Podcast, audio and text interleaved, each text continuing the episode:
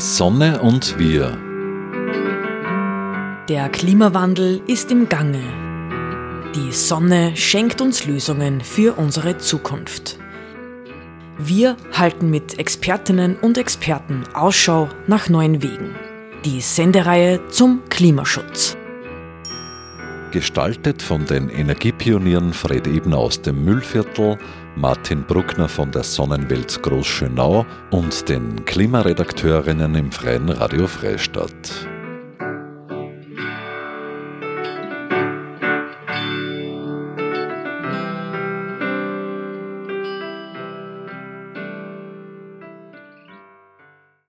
Hallo, liebe Hörerinnen und Hörer. Ich darf Sie begrüßen zu einer neuen Sendung der Sendereihe Die Sonne und wir. Am Mikrofon spricht die Klimaredakteurin des Freien Radio Freistadts, Alma Mühlbauer. Bevor wir zum inhaltlichen Teil dieser Sendung kommen, erzähle ich aus gegebenem Anlass etwas über die Sendereihe. Wir vom Freien Radio Freistadt bedanken uns bei allen acht Radios, die unsere Sendereihe Die Sonne und wir ausstrahlen. Besonders begrüßen wir alle neuen Hörerinnen und Hörer im Radio OP in Oberpullendorf und der Radiofabrik Salzburg, dem freien Radio in Salzburg. Nun zum inhaltlichen Teil der heutigen Sendung. In dieser Ausgabe von Die Sonne und wir hören Sie ein Interview mit Helga Krom-Kolb. Sie ist renommierte Wissenschaftlerin und Autorin des Buches Plus zwei Grad, warum wir uns für die Rettung der Welt erwärmen sollten. Durch ihren jahrzehntelangen Einsatz gegen die Klimakrise ist sie zu einem bekannten Gesicht der österreichischen Klimabewegung geworden. In unserem Gespräch ging es um verschiedene Themen rund ums Klima. So ging es beispielsweise um die Rolle der Medien in der Klimakrise, aber auch um persönliche Probleme mit Klimaangst und Verzweiflung. In diesem Interview mit Helga Kromp-Kolb habe ich versucht, weniger auf die naturwissenschaftlichen Fakten einzugehen. Denn wen das interessiert, der kann sich wirklich zahlreiche Vorträge von Helga Krumkolb auf YouTube anhören. Außerdem ist Helga Krumkolb bei vielen Klimaveranstaltungen eingeladen und ich kann nur empfehlen, auf Klimaveranstaltungen zu gehen und dort das live anzuhören und mitzudiskutieren. Weiters ist natürlich das Buch zu empfehlen. Ich habe das einmal vor Jahren gelesen und habe es auf jeden Fall auch augenöffnend in Erinnerung, weil es wirklich schön die Zusammenhänge so aufbereitet, dass man es als Laie versteht. Das Interview entstand am Symposion Dürnstein. Das Symposion fand vom 24. bis zum 26. März, wie der Name schon verraten lässt, im Stift Dürnstein statt.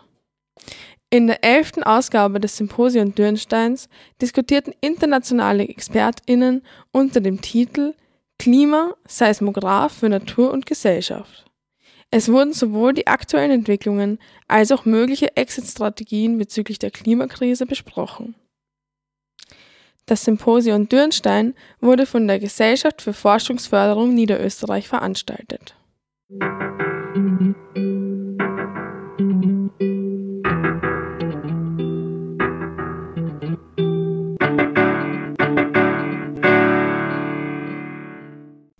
Bewundere das oft sehr, dass wenn ich sie reden höre, dass sie irgendwie die Menschen, mit denen, zu denen sie sprechen, dort abholen, wo sie sind. Also mir fällt es oft sehr schwer in Konversationen zu überzeugen oder sinnvolle Argumente zu finden, weil auch das Thema Klimakrise für mich schon sehr emotional geworden ist. Und ich bewundere das immer wieder, dass ich das zumindest das Gefühl habe, dass sie die Menschen dort abholen, wo sie sind. Und jetzt wollte ich fragen, haben Sie vielleicht Tipps und Tricks für Menschen, wie mich oder wahrscheinlich auch viele Hörerinnen und Hörer, denen die Klimakrise ein wichtiges Anliegen ist, aber die vielleicht nicht, oft nicht ganz wissen, wie man es am besten mit dem Umfeld kommunizieren kann. Mhm. Ich glaube, eine Möglichkeit, Voraussetzung vielleicht sogar ist, dass man die Menschen, mit denen man redet, ernst nimmt. Weil es ist ja praktisch niemand böswillig oder so, sondern sie haben einfach berechtigte Interessen oder Interessen, die sie glauben, dass berechtigt sind. Und äh, das muss man versuchen zu erkennen. Was ist, was ist eigentlich das, was der Person wichtig ist? Und dann schauen, wie kann man, wenn man das ernst nimmt, trotzdem eine Lösung finden. Ähm, das wird nicht immer gehen. Also wenn jetzt jemand unbedingt ins Weltall einen Privatflug machen will, dann werde ich keine Lösung finden, wie er das äh, klimafreundlich hinkriegt. Aber das sind die wenigsten und sehr viele, sehr viele Probleme sind ähm, entweder Interessen oder Ängste. Und da kann man, glaube ich, schon oft einiges nehmen. Und man lernt ja auch dabei, nicht die eigene Argumentation, sozusagen die fertigen Argumente, die passen halt nicht für jeden. Und daher muss man sich anschauen, was, was bewegt eigentlich dieses, das, das Gegenüber im Gespräch und dann versuchen, darauf einzugehen. Äh, und natürlich ist dann die Antwort geprägt von meinem Verständnis von Klima, aber es ist nicht sozusagen die fertige Antwort, sondern ein Versuch zu antworten auf das, was, was äh, von den Betroffenen halt kommt.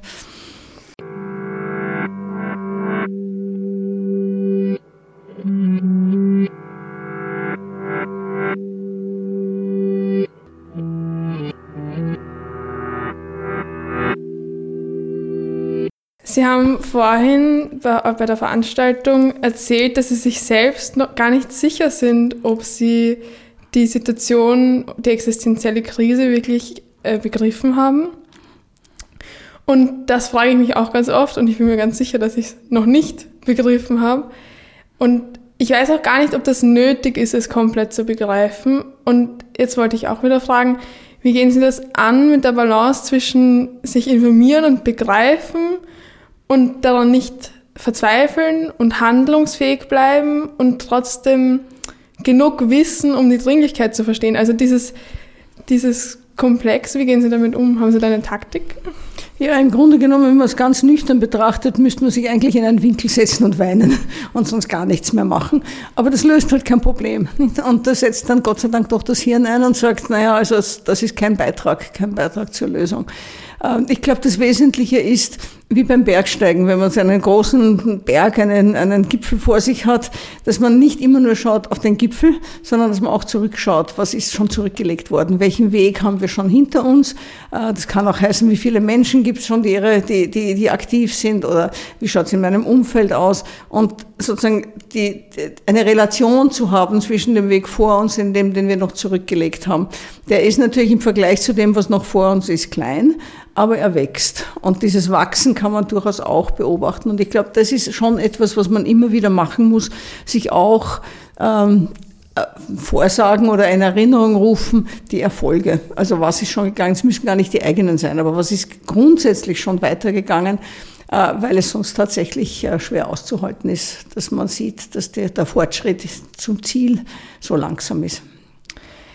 Das führt mich eh super gerade zur nächsten Frage, nämlich haben Sie vorhin auch erzählt, dass Fridays for Future in der Wissenschaft bereits was verändert hat.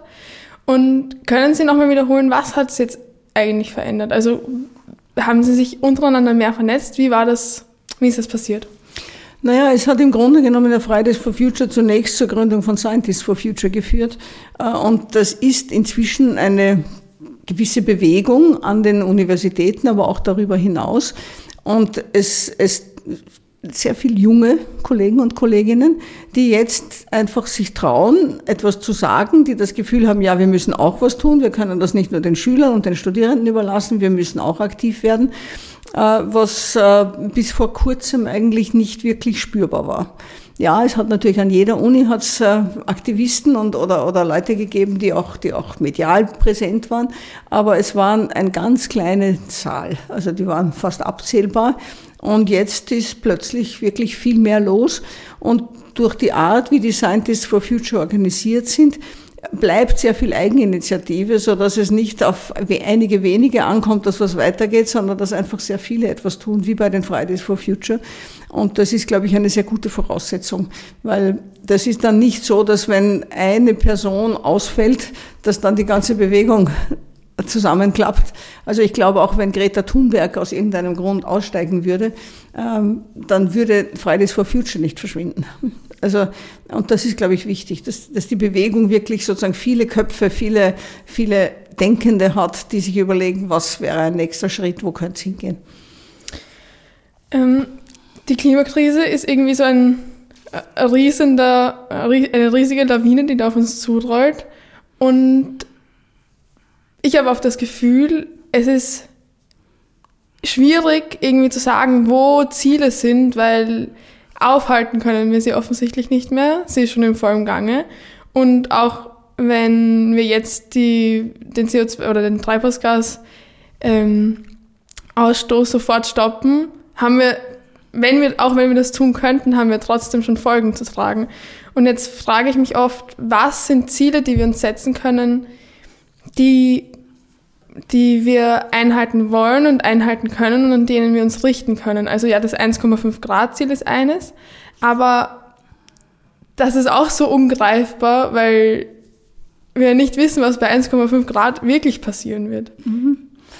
Ich glaube, dass das 1,5 Grad Ziel ein gutes Ziel ist. Das ist sozusagen eine ein übergeordnete Angabe. Aber das hilft natürlich nicht bei der täglichen Entscheidung, steige ich jetzt ins Auto oder nicht, oder dem Politiker äh, reduziere ich die Steuer oder nicht. Äh, das, das, sozusagen direkte Konnex ist nicht da. Äh, und da glaube ich, dass schon das CO2-Budget hilft. Und das kann sowohl auf der individuellen Ebene, wie schaut mein Fußabdruck aus, reduziere ich den oder reduziere ich ihn nicht, und andererseits eben auch auf der politischen Ebene helfen. Und ich finde es zum Beispiel sehr spannend, dass die Stadt Wien tatsächlich jetzt an, an Werkzeugen arbeitet, wie der einzelne Beamte bei seinen Entscheidungen sieht, wie wirkt sich das auf, was er jetzt ohnehin schon tut, aufs Geld aus, wie viel kostet es, kann ich mir das leisten, ist das in meinem Budget drin, aber dass er gleichzeitig schaut, wie wirkt sich das aufs CO2 aus, kann ich mir das leisten, ist das im Budget drin. Und das sind, glaube ich, und wenn man, wenn man diese Werkzeuge einmal hat und die sozusagen auch im Alltag eingesetzt werden müssen, weil es einfach Vorschrift ist, ähm, dann glaube ich, kommen wir wirklich ein gutes Stück weiter.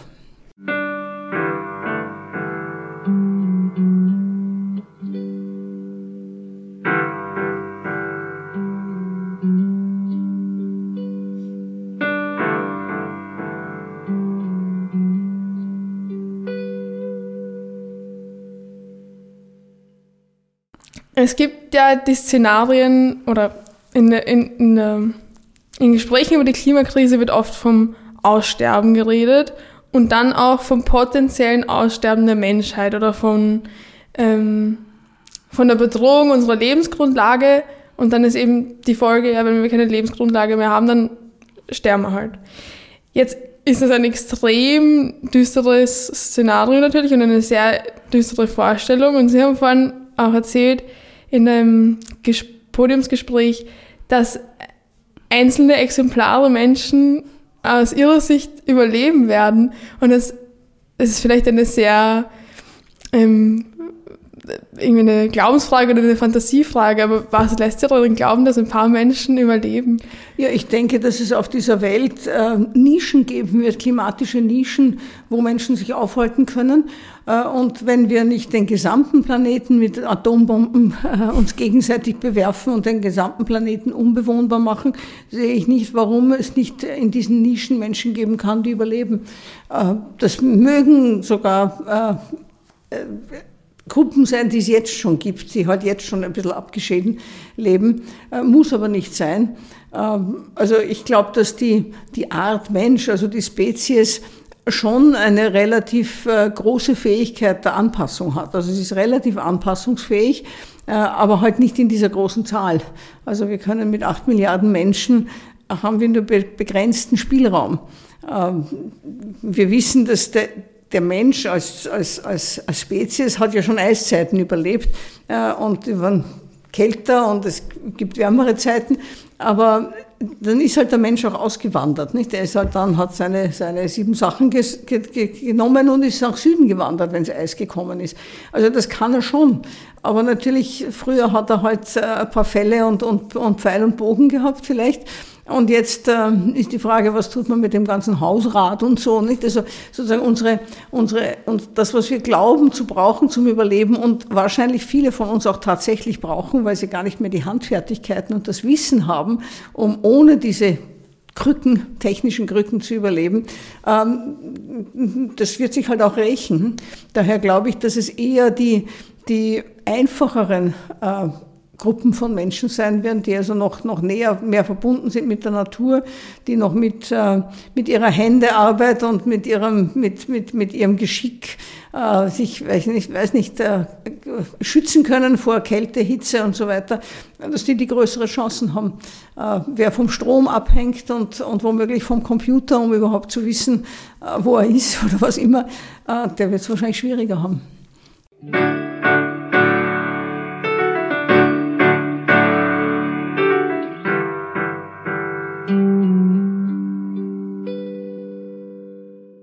Jetzt ist es eben dieses sehr düstere Szenario und jetzt vielleicht eine einfache Frage für Sie.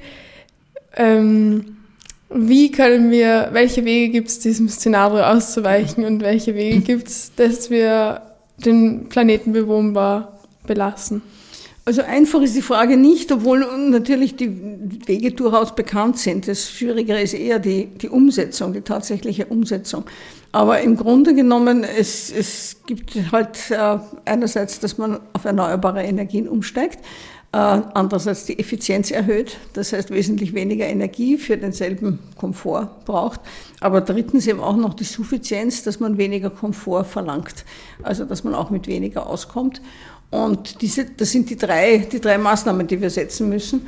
Und wenn man die setzt, dann hängt natürlich sehr viel mehr dran, nicht? Also ähm, der, der, der, Irrtum ist, dass sehr viele Leute glauben, dass es genügt, wenn man auf Erneuerbare umsteigt. Aber das ist die ständige Diskussion mit den E-Autos. Nicht? Also jedes Auto durch ein E-Auto ersetzen geht einfach nicht. Das, äh, auch wenn das dann kein CO2 beim, beim Fahren verursacht, aber das Auto zu erzeugen ist immer noch mit sehr viel fossiler Energie verbunden und mit endlichen Ressourcen. Das heißt, es geht wirklich um ein, ein, ein anderes, eine andere Art ähm, Wirtschaft zu betreiben, um mit Merkel zu sprechen, aber auch andere Art zu leben. Und ich bin überzeugt, dass das eine befriedigendere Art sein kann. Ich finde den Titel vom, von, von Nico Paech, Befreiung vom Überfluss, finde ich wirklich ein, ein sehr treffendes, treffenden Titel, äh, weil wir im Grunde ja leiden unter den vielen Dingen, die wir haben.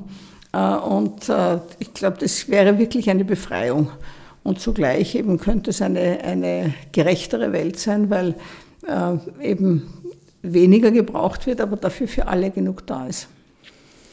Haben Sie so ein Bild, eine Vision von einer Utopie, von einer Zukunft, die Sie antreibt, die eine bessere Welt ist oder eine, eine schönere?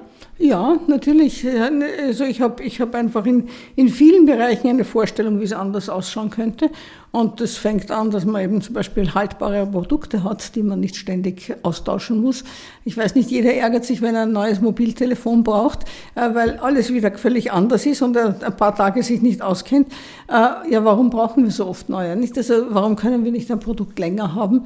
Und die, die fünf Zusatzfunktionen, die es drauf hat, die, braucht der meist, die brauchen die meisten sowieso nicht. Also wir machen uns das Leben selber, selber schwer.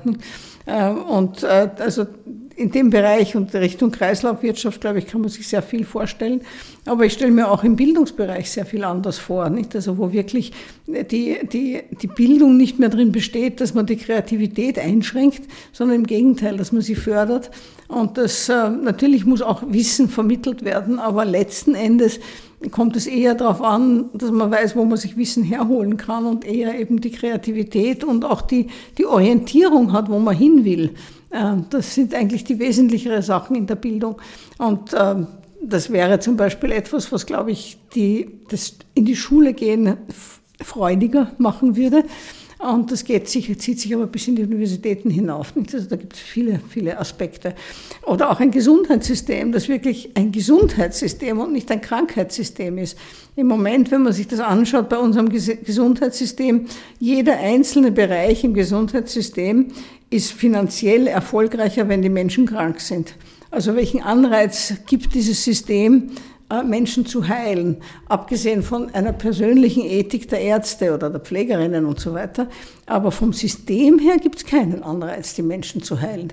Und das ist eigentlich verkehrt. Das ist genau verkehrt. Und das zieht sich durch, durch viele Bereiche durch.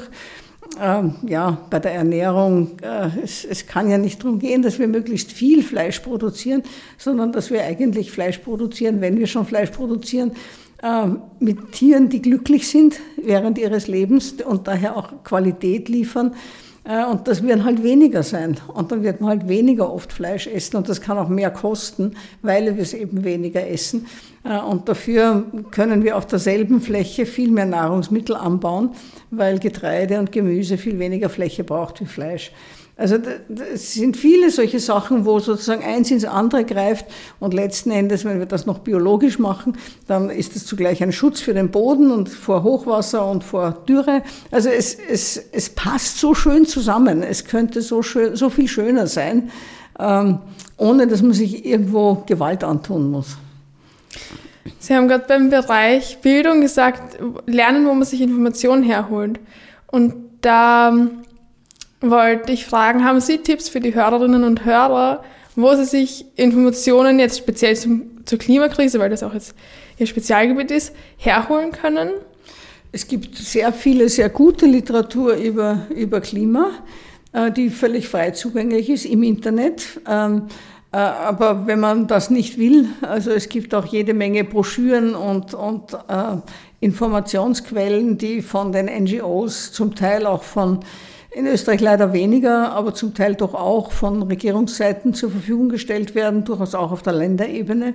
Äh, und ich glaube, das, das Allerwichtigste dabei ist, dass man sich nicht nur eine Quelle holt, sondern dass man immer mehrere Quellen anschaut oder auch mit mehreren Leuten spricht. Ich glaube, dieses, dieses, die verschiedenen Blickwinkel zu haben, ist ganz wesentlich, äh, damit man sich nicht in eine, eine Richtung verrennt.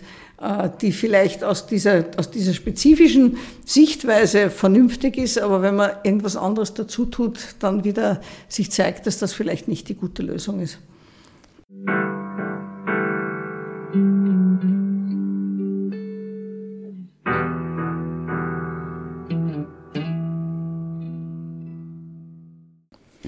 Ähm, ich habe es jetzt ganz bewusst eigentlich nicht so den normalen Klimafakten befragt, weil ich eben ihre Vorträge kenne und mir gedacht habe, Menschen, die sich für den für die Klimafakten interessieren und für den Ablauf der Klimakrise, können sich auch auf YouTube ihre Vorträge anhören. Und ja, kann das schwer, also nicht schweren Herzens, ähm, vom Her von Herzen empfehlen. Ich habe jetzt noch eine allerletzte Frage, die mich in letzter Zeit sehr viel beschäftigt und die mich persönlich oft ärgert und will sie fragen, welche Meinung sie dazu haben, weil oft kommen zu mir Leute und sagen, ah ja, also Leute, die älter sind als ich, ich bin dann jetzt 19 Jahre alt und oft kommen Leute und sagen, ah ja, euch, deine Generation wird es ja so viel schlimmer treffen als mich. Und dann sind das aber teilweise auch 40-Jährige, wo ich mich wirklich wundere und mir denke, ja, ich bin vielleicht noch 20 Jahre länger als du auf der Welt, aber du wirst bestimmt auch viel mitbekommen von der Klimakrise. Wie äh, sehen Sie das? Ja, ich glaube, das ist ein Teil des Verdrängungsmechanismus. Also je älter man ist, desto leichter verdrängt man, äh, weil es eben sozusagen die, die Änderung allmählich ist und man das Gefühl hat, also bis es so schlimm ist, dass, dass ich dran bin, äh, gibt es mich nicht mehr. Ähm, das ist, glaube ich, eines der Probleme. Äh, die, die auch dazu führen, dass es schwer ist, wirklich äh, die Menschen dazu zu bringen, dass sie handeln. Ähm, aber ich glaube, es ist zum Teil auch ein Abschieben von Verantwortung im Sinne von, von äh, ja, mach du mal, nicht? Und ich kann ohnehin nichts beitragen.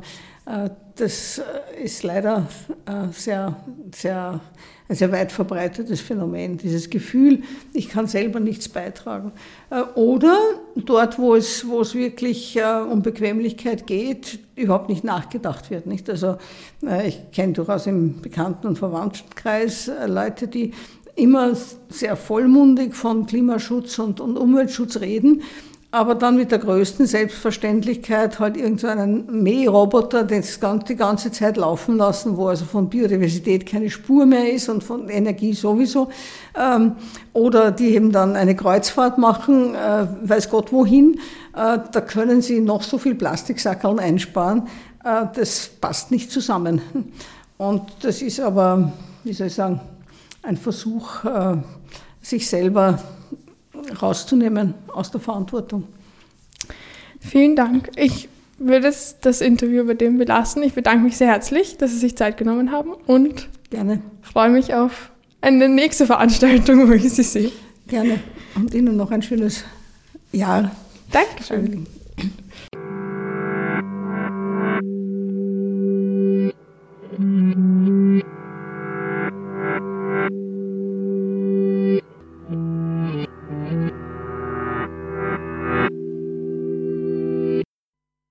Sie hörten ein Interview mit Helga Krom-Kolb.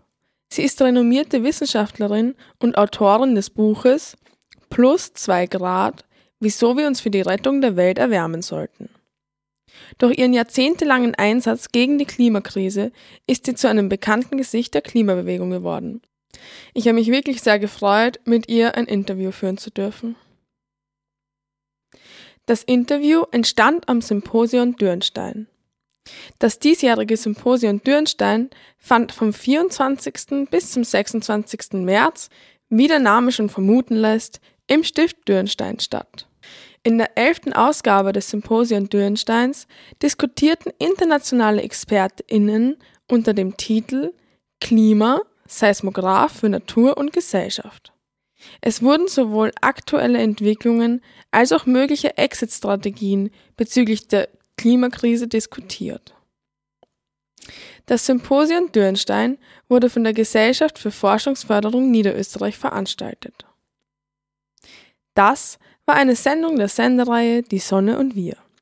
Sie wird jeden Mittwoch um 11 Uhr ausgestrahlt und am Samstag um 9 Uhr wiederholt.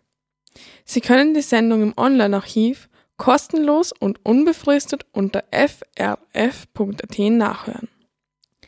Fragen, Anregungen und Kritik zur Sendung können gerne an programm.frf.at gesendet werden. Am Mikrofon verabschiedet sich die Klimaredakteurin des Freien Radio Freistaats, Alma Mühlbauer.